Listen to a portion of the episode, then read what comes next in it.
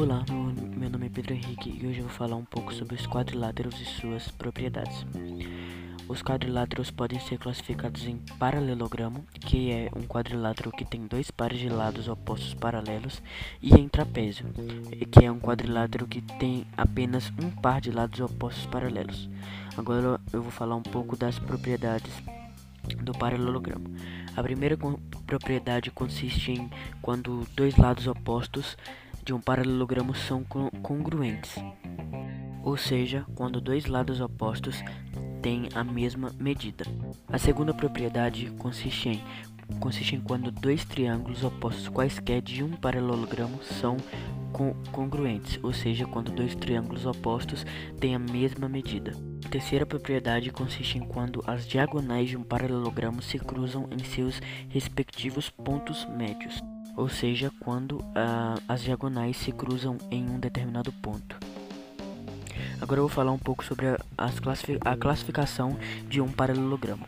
Alguns paralelogramas podem ser classificados em re, retângulo, losango ou quadrado. O retângulo é um paralelogramo que possui os quatro ângulos internos retos. Em um retângulo, as diagonais são congruentes. Losango é um paralelogramo que possui os quatro lados com medidas iguais e em um losango as diagonais são perpendiculares entre si. Também temos o quadrado, que é um paralelogramo que possui os quatro ângulos internos retos e os quatro lados com medidas iguais.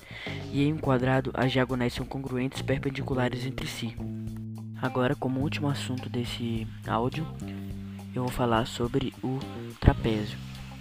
Um trapézio pode ser classificado como trapézio retângulo, que é que é um trapézio que possui dois ângulos internos retos, trapézio escaleno, que é um trapézio que possui dois lados não paralelos com medidas diferentes, e o trapézio isósceles, que é aquele que possui os lados não paralelos com medidas iguais. E uma observação: em um trapézio isósceles, as diagonais são congruentes entre si e os ângulos internos de cada base são congruentes. Obrigado pela atenção e essa foi a explicação do assunto.